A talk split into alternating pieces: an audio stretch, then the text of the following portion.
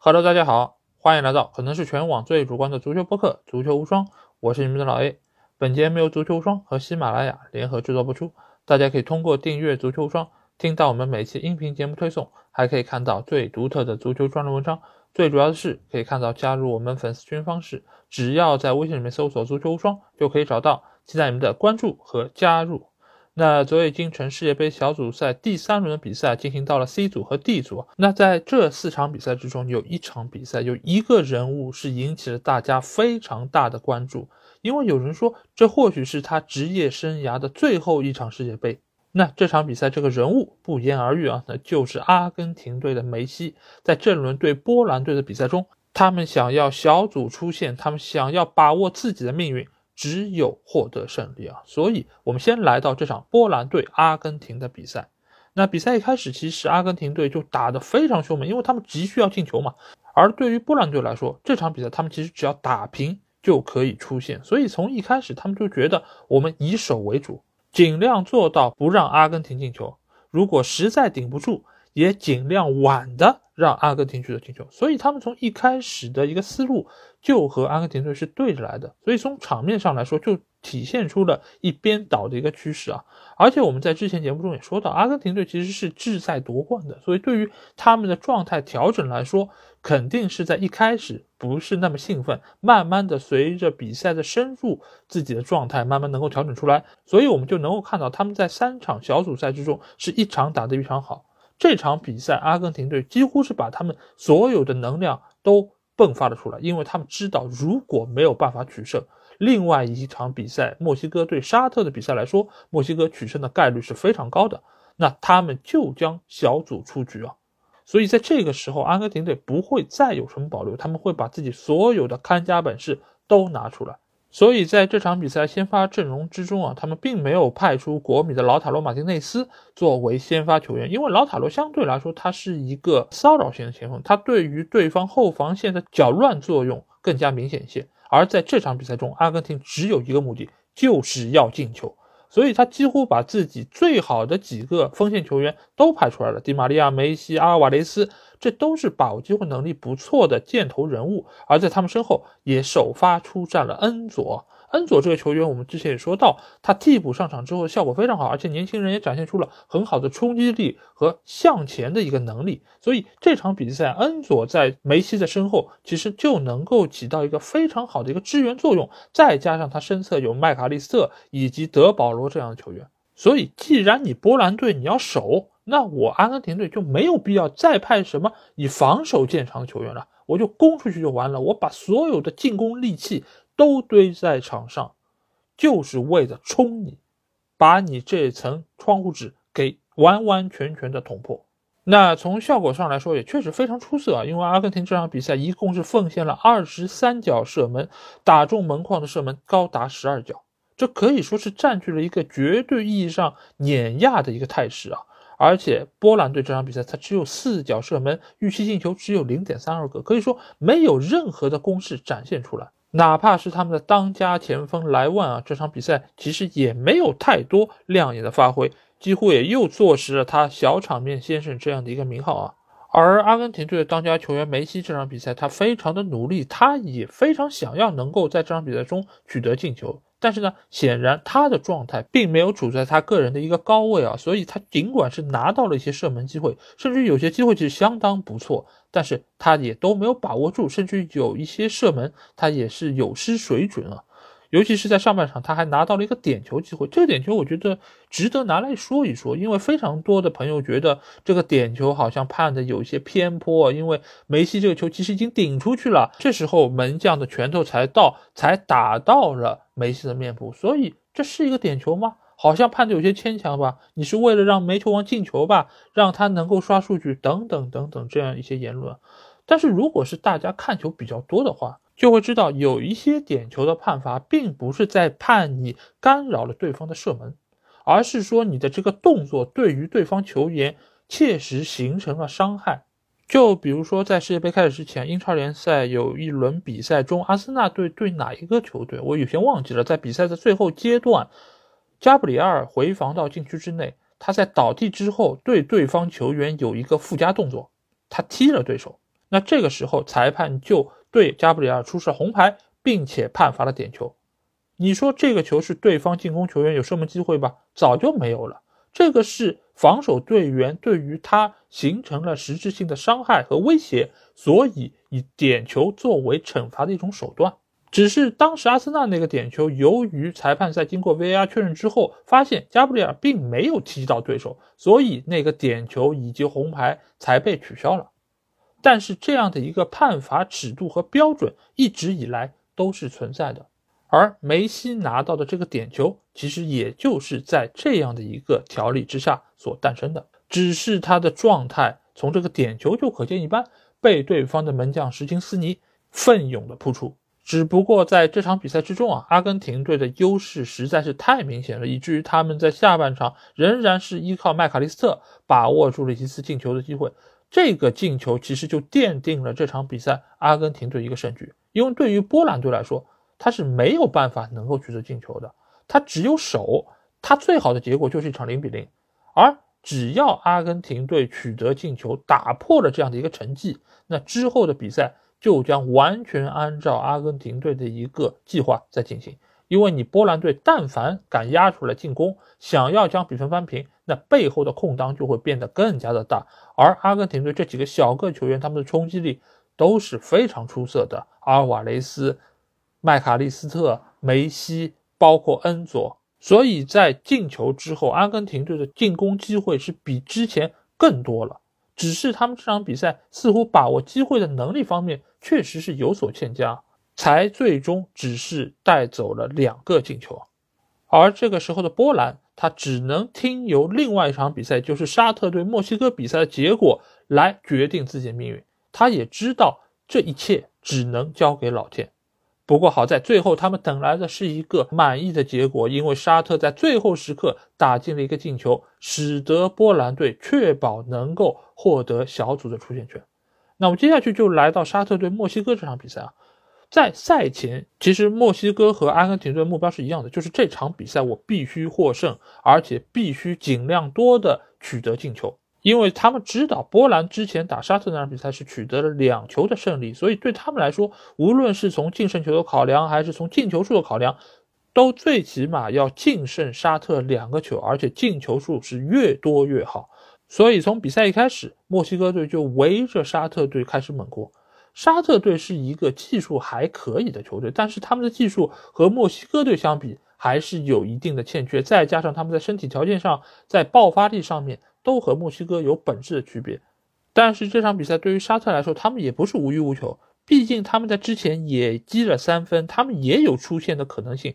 所以在这场比赛中，你会发现墨西哥队确实是全力在发动进攻，但是沙特偶尔也能够打出一点小反击，他们也寄希望于利用对方进攻压上之后所留下的背后空当，来打出几个反击，来取得几个进球。但是在墨西哥队，我们也知道这场比赛之前，他们其实没有取得哪怕一个进球，所以他们的进攻能力还是比较的堪忧，他们的转化效率也比较差。所以在上半场你会发现一个很明显的点，就是墨西哥队机会很多，但是他们把握不住。再加上沙特队这场比赛，他们的防守做的其实还是比较不错的，在争抢成功率，包括在头球解围，在防守的凶狠度上，他们做的都非常出色。而且他们如果实在是防不住，他们也会以黄牌作为代价来赢得防守的时间。所以在一度这场比赛其实处在一个比较焦灼的状态之中，一直到了下半场的伊始阶段，墨西哥队亨利马丁的进球才彻底打破了这一切。从那一刻开始，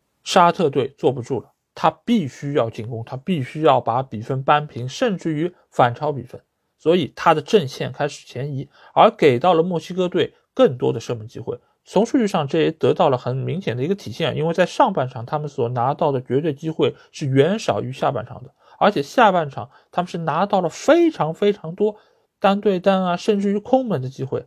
但是都没有能够把握住。不过幸好他们在自己的武器库里还有一个非常独门的绝学啊，那就是来自于查韦斯的任意球。这场比赛查韦斯他的表现其实是非常亮眼的，但是最亮眼的部分其实还是在于他下半场的两个任意球的机会啊。第一个球当然是转化成了进球，那个任意球可以说是这届杯赛打的最漂亮的任意球进球。而另外一个射门其实角度要比第一个球更加刁钻，只是对方门将这次是做好了反应，把这么精妙的任球射门给扑出了底线啊。但是在这个时候，墨西哥队必须还要再多进一个球，他们才能够晋级到十六强赛啊？为什么呢？因为从之前的战绩上来看，他们和波兰现在净胜球是一样的，都是两个，进球数也是一样的，也都是两个，双方的净胜关系也是打平的，那场比赛打成零比零。所以现在对于波兰和墨西哥来说，怎么能够判定他们谁将晋级呢？现在就来到了第四个判别标准，那就是红黄牌的数量。而在之前的比赛中，墨西哥队要比波兰队。多吃了两张黄牌，所以在这个统计上，他们是处在一个不利的境地。如果这个比分保持到中场，那墨西哥队将会以小组第三的身份失去晋级的资格。所以这个时候，墨西哥队是发了疯的进攻啊！毕竟他们在算出线权这个方面，比国足可是专业多了。而就当他们在全力进攻的时候，沙特队却在伤停补时第二分钟。把握住了一次反击的机会，最终是扣开了墨西哥队大门，也将墨西哥队晋级的希望彻底击碎。所以在另外一片场地上，波兰队相拥庆祝啊！他们也是和阿根廷队一起携手晋级淘汰赛。好，那阿根廷和波兰队他们在淘汰赛的第一轮对手将会遇到谁呢？那我们就来到 D 组。首先，我们肯定要来到这场事关出线权的关键战役啊，那就是澳大利亚对丹麦这场比赛。在赛前，大家都非常看好丹麦队可以兵不血刃的战胜澳大利亚，拿到出线权。而由于昨天的两场比赛啊，事关打平就能出线的这些球队，最终都输了球，所以这轮澳大利亚其实也是背负了非常大的压力，但是他们却最终顶住压力。取得了一个黄金般的进球，自己把握住了自己的命运，和法国队携手出线啊！那这场比赛到底发生了什么，让丹麦队最终是输掉了比赛？其实，如果是看了这场比赛，朋友一定会对于丹麦队上半场发动了如潮的攻势，但是却没有办法把握住，印象深刻。这届丹麦队我们说过，什么都好，就是把握机会能力极差。因为他们的中场有埃里克森，有霍伊比尔，他们又有大量出色的防守队员，但是他们只有在锋线上拿不出一个像像样样的能够转化进球的球员。所以这场对澳大利亚，原本大家觉得澳大利亚的防线不是那么稳固，丹麦队总能进球吧？但是丹麦让你知道他们的锋线有多差。尤其是在上半场啊，他们创造出来机会不可谓不多，有很多次都是能够对于对方球门形成实质性威胁的，但是最终都被对方的防守队员或者门将合力化解了。所以在这个时候，你就会感觉到，如果这些机会都把握不住，丹麦队如果之后出现了体能下降、出现了球员状态不稳定，又能不能够拿下这场比赛呢？而澳大利亚似乎一直都在伺机而动啊。那最后结果我没看到。第六十分钟，莱基打进了一个非常漂亮的进球。他在对方禁区之内闪转腾挪，不断的变向，晃动对方这几个高大的中卫球员。真的没有人会想到，澳大利亚这帮糙老爷们儿居然也会绣花，而且这绣起花来啊，还把北欧这些糙老爷们晃得一愣一愣的。而且正是因为莱基的这几个闪转腾挪，把对方的防线真的是打乱了，而且形成了一条射门的角度。那正是从这个通道把球送入了对方的网底。而在那一刻，丹麦队这些球员他的心态失衡了。大家想一想，在这场比赛绝大多数时间里面，你都是打得更好的一方，你而且也创造出了大多数的机会，只是因为这样或者那样的原因没有把握住。而正在这个时候，没有想到对方却依靠一次不是那么好的机会取得了进球，那你的心态能不崩吗？所以丹麦队这些球员，他们就在场上踢得愈发的急躁。其实之前我们也有谈到过这个问题，就是丹麦队看上去球星不少，而且有很多都是豪门的核心球员，但是为什么他们的战斗力没有办法得到充分的释放呢？一方面当然是他们进球转化效率，我们刚才也说到了。另外一方面，其实我觉得在这中间有一个点非常关键，那就是作为球队双核的霍伊比尔还有埃里克森他们的共存问题。我们总是会忽视两个球员他们的兼容性，因为我们总觉得好的球员加好的球员一定是一加一等于二，甚至于是大于二的。但是我们从来没有想到过这两个球员会形成互相干扰。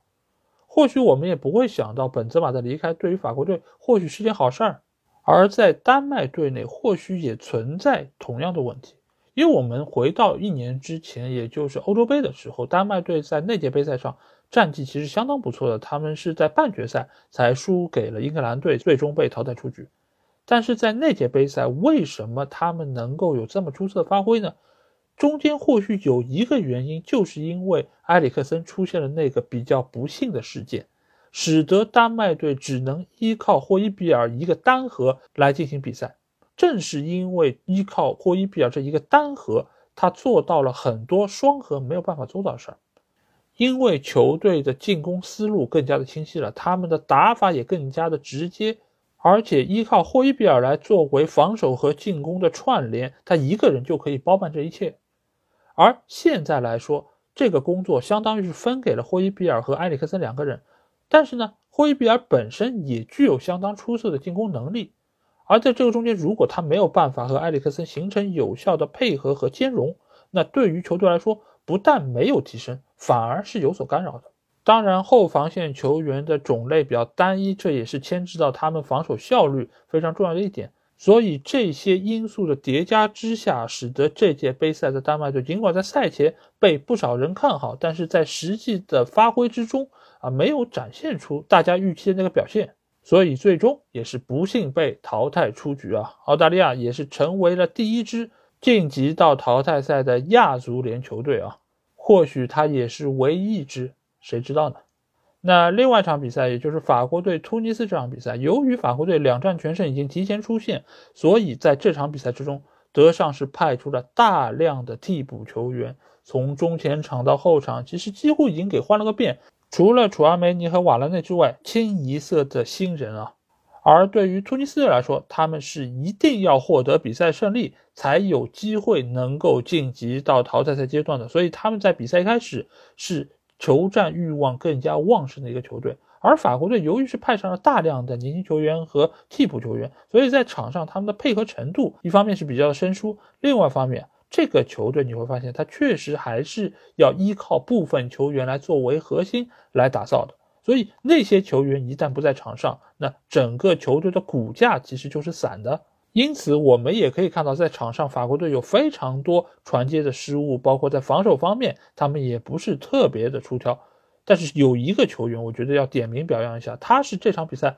法国队最出色的球员，那就是后防线上科纳特。啊科纳特他作为一个在法国国家队出场顺位并不那么高的球员，他确实在防守方面有属于他的短板，但是他的优点也非常的明显，就是他的身体非常强壮，他对于球的落点判断也非常的出色。这个从他在利物浦队进了这么多的前场定位球就可以看得出来。如果不是对于球落点的判断那么准确，他没有办法顶进那么多头球，尤其是在对方的禁区之内这么多高点凌厉的情况之下，这一定需要有非常好的球感。而正是由于科纳特这场比赛在后防线上表现，才使得法国队没有在一开始就丢两到三个球。尽管法国队他净胜球多，他的优势比较明显，但是你要是一开始就给突尼斯队通通通进这么多球，这面子上也挂不住啊。不过好在，除了科纳特之外，突尼斯队他的把握机会能力就是比较差的。之前我们也说到，他或许是三十二个球队里面把握机会能力最差的球队，可能都没有之一。所以你会发现在上半场，他们拿到了大量机会，法国队门前真的是风声鹤唳啊。但是你仔细一看吧，真的是雷声大雨点小。但是就是在这些雷声之中，我还是意识到一个问题。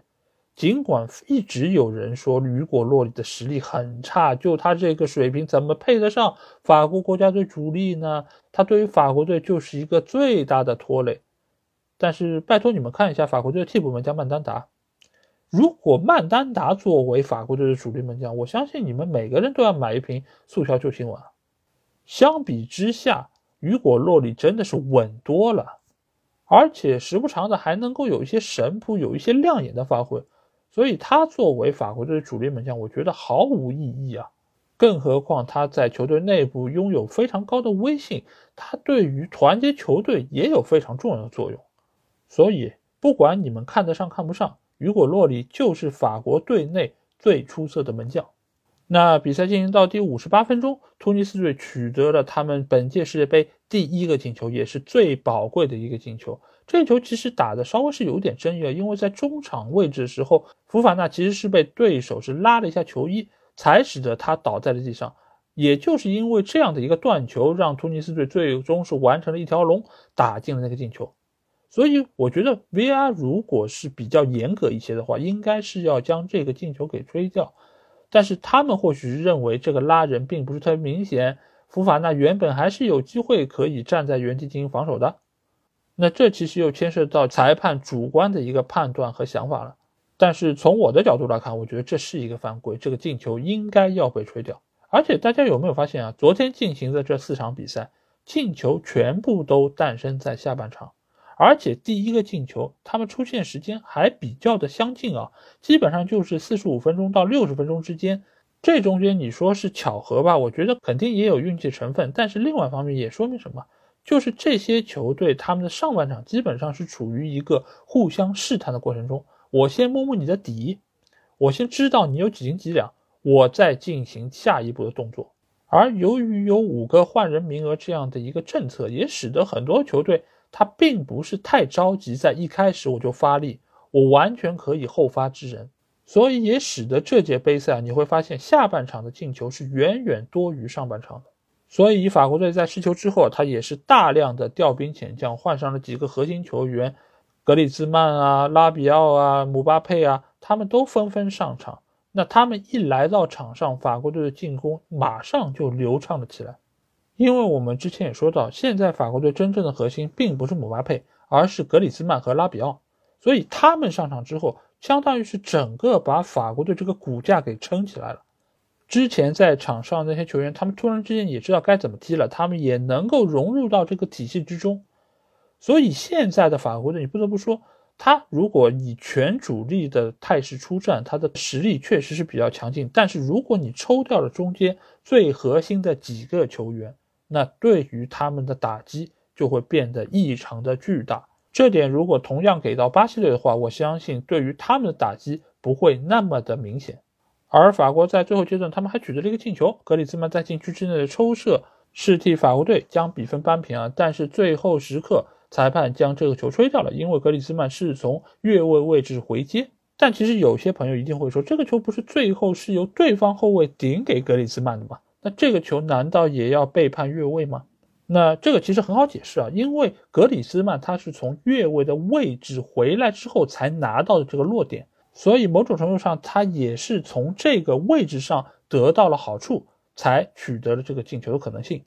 所以裁判把这个球吹掉，我个人觉得还是比较准确和有说服力的。因此，最终一比零的比分也是保持到了中场。突尼斯队的球迷真的是像拿到了世界杯冠军一样啊！毕竟他们确实是战胜了卫冕冠军，所以他们这么想其实也没什么太大的问题啊。毕竟在世界杯的赛场上能够战胜卫冕冠军，还有什么比这个更让人开心的呢？即使是被淘汰出局，他们也能够带着一个快乐的心情。一份满足感回到自己的祖国，而对于法国队来说，尽管他们仍然是以小组第一出线，但是这场比赛没有能够拿下，对于他们来说或多或少还是有一点点的失落啊。毕竟在派上了那么多主力球员之后，我相信德尚其实也是想试验一下这些球员是不是能够在压力之下有逆转的可能性，有逆转的精神力。但是结果似乎并不那么让人满意，所以这个也给法国队之后征战淘汰赛蒙上了一丝丝的阴影啊。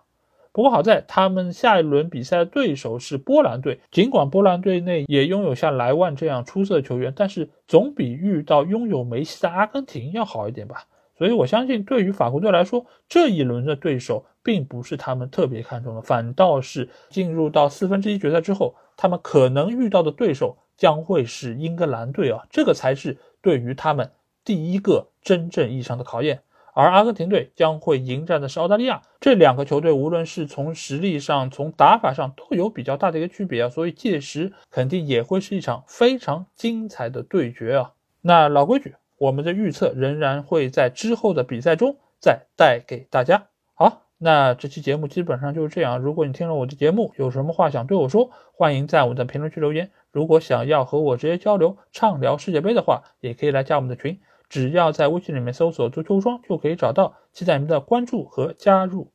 那这期节目就到这儿，我们明天的无双短评节目再见吧，大家拜拜。